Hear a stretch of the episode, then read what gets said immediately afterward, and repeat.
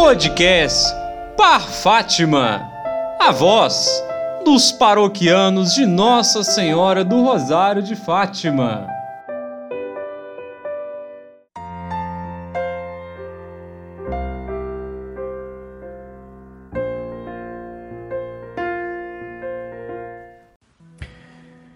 Olá, irmãos. Meu nome é Mateus e eu pertenço ao Ministério da Palavra da nossa querida paróquia Nossa Senhora de Fátima. Hoje nós vamos falar sobre a vida de São Paulo apóstolo. Você conhece a vida de São Paulo? Olha, se você quiser conhecer e ficar apaixonado por Jesus, seguir Jesus com todo o seu coração, leia as cartas que São Paulo escreveu às comunidades. Você pode conhecer também a vida de São Paulo no livro dos Atos dos Apóstolos. Você vai conhecer essa história extraordinária, maravilhosa. Mas vamos começar um pouquinho com a pincelada sobre a vida e a história de São Paulo, para que você possa ficar animado e querer ler e aprofundar nas Sagradas Escrituras, na Bíblia, até porque nesse mês de setembro nós vivenciamos o mês da Bíblia. Bom, São Paulo nasceu numa cidade chamada Tarso, no ano 5 depois de Cristo. O nome dele, na verdade, era Saulo.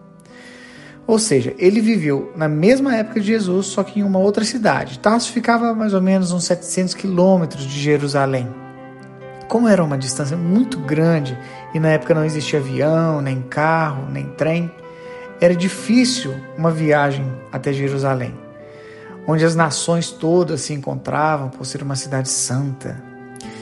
Por isso, Paulo viveu até a sua juventude em Tarso, que também era uma cidade grande e desenvolvida. Lá ele aprendeu sobre as sagradas escrituras com os fariseus e foi desenvolvendo e estudando a lei do Senhor.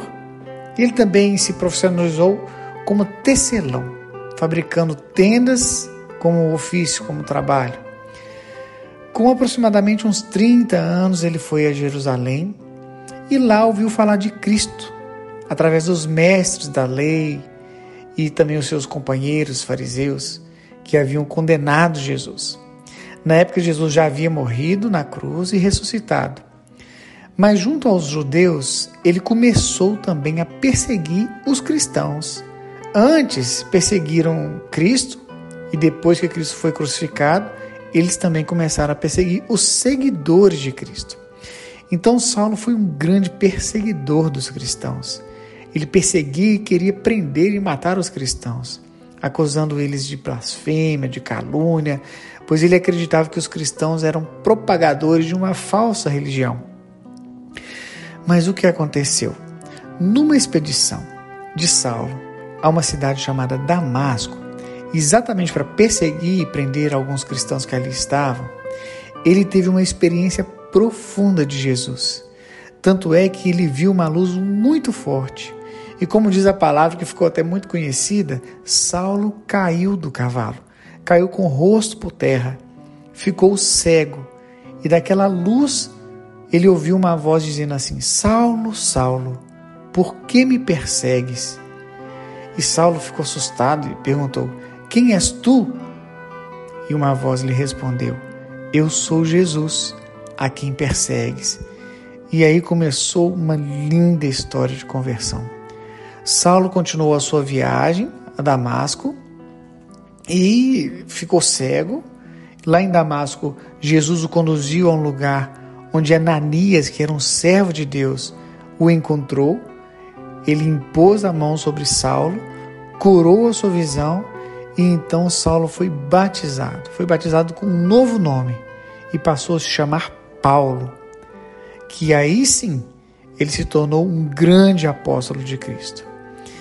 Meus irmãos, ele amou tanto Jesus, a conversão dele foi tão forte que ele chegou a falar em uma de suas cartas que ele escreve dizendo assim: Já não sou eu quem vivo, é Cristo que vive em mim.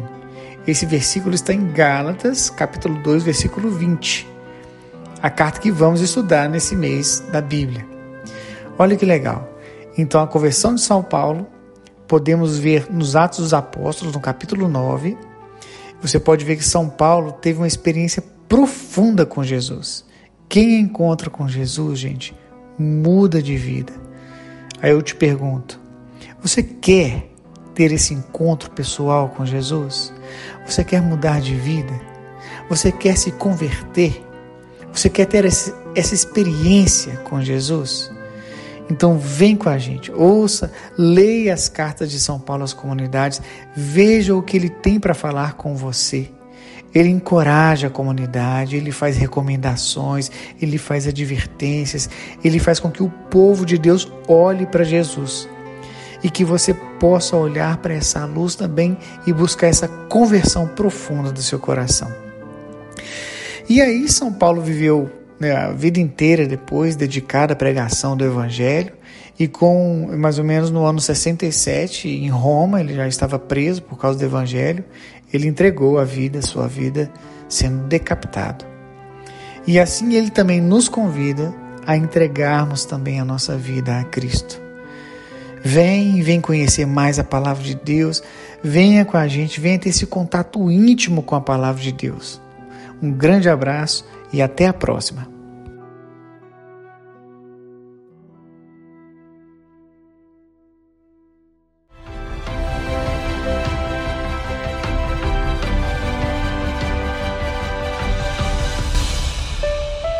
Podcast Par Fátima, a voz dos paroquianos de Nossa Senhora do Rosário de Fátima.